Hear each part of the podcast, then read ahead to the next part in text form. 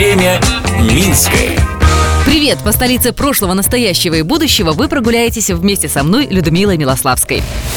Сегодня прогуляемся к Минской мужской гимназии 19 века. Я расскажу, как получали образование более 100 лет назад. Время Минское.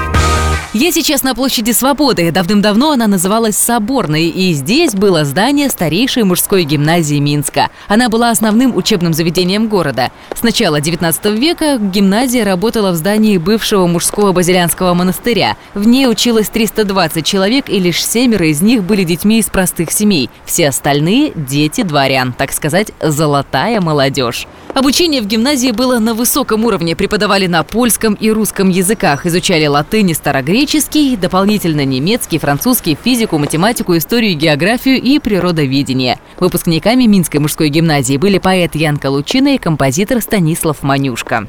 Рядом с гимназией когда-то стоял пансион, там могли жить иногородние ученики. Дети обязаны были иметь при себе серебряную ложку, вилку, скатерть и несколько салфеток. В гимназии же им выдавали учебники, мундир, сапоги и постельные принадлежности. Интересно, что на втором этаже этого здания находился театр, где выступали как профессиональные артисты, так и актеры-самоучки.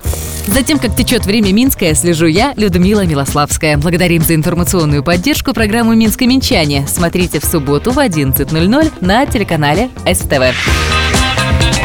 Время Минское.